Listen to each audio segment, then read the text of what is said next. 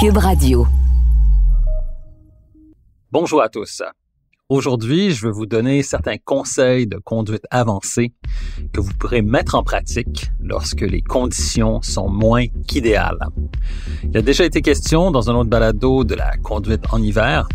Donc aujourd'hui, il va être question de conduite sous la pluie. Ici Gabriel Gélina du Guide de l'Auto. Montez à bord avec moi pour cette série de podcasts au cours de laquelle il sera question de performance, de technologie, d'histoire et surtout de notre rapport avec l'automobile. Au voilà avec Gabriel Gélina.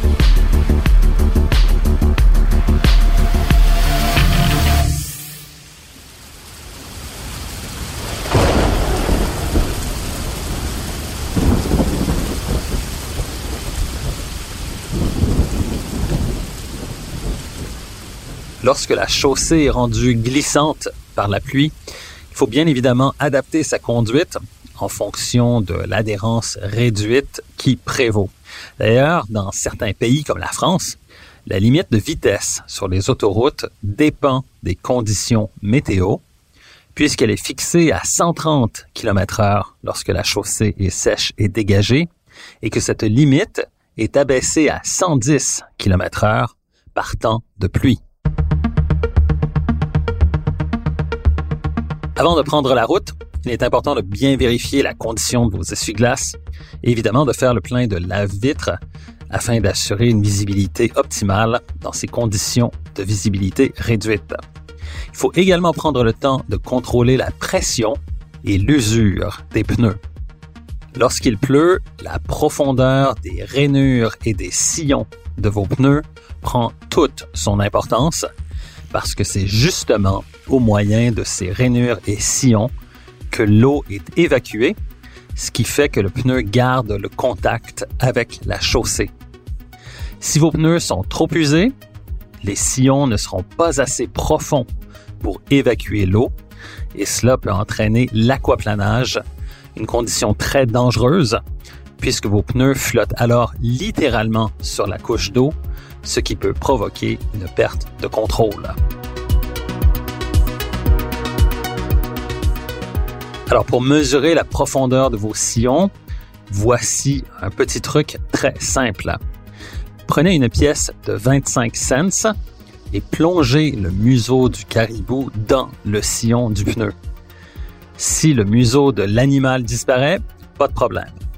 Si par contre le museau demeure apparent, vos pneus sont trop usés et il faut les remplacer.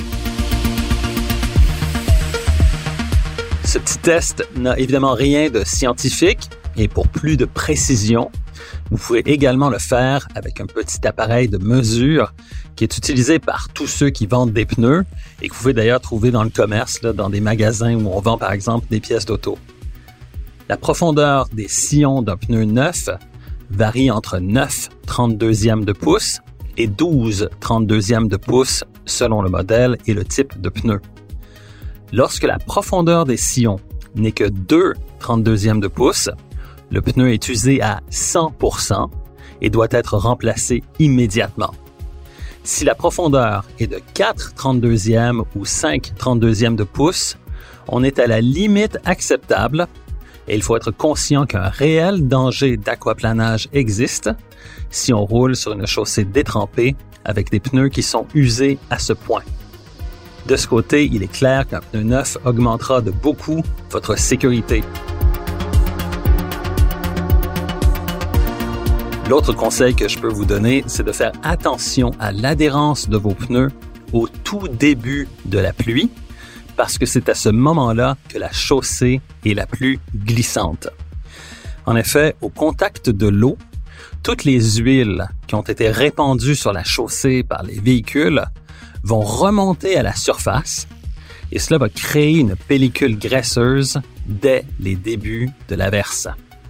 Il faut donc voir à ralentir et augmenter vos distances de freinage dès le début de la pluie. Par la suite, et surtout si la pluie est très forte, cette pellicule graisseuse sera littéralement lavée de la surface de la route. Cependant, si la pluie est abondante, elle peut entraîner la formation de flaques, même sur les autoroutes, où l'on retrouve souvent des dépressions dans l'asphalte, dépressions creusées par le poids des véhicules et la circulation dense. Il faut donc éviter de rouler dans ces flaques pour réduire le risque d'aquaplanage.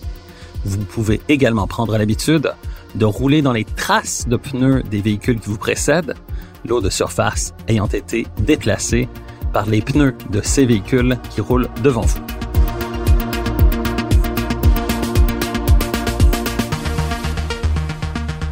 Il est prudent de réduire votre vitesse et d'augmenter votre distance par rapport aux véhicules qui vous précèdent. Aussi, je vous conseille d'allumer vos phares, même si votre véhicule est équipé de phares de jour, de façon à allumer également vos feux arrière, ce qui permettra aux autres usagers de la route de mieux vous repérer dans ces conditions de visibilité réduite. D'ailleurs, dans certains États américains, c'est maintenant la loi. Par exemple, au New Jersey, dès que les essuie-glaces sont en marche, les phares et les feux du véhicule doivent être allumés sous peine d'amende. Il est grand temps qu'une telle loi soit adoptée ici, au Québec.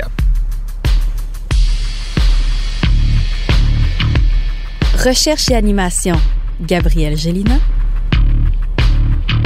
Montage, Philippe Séguin.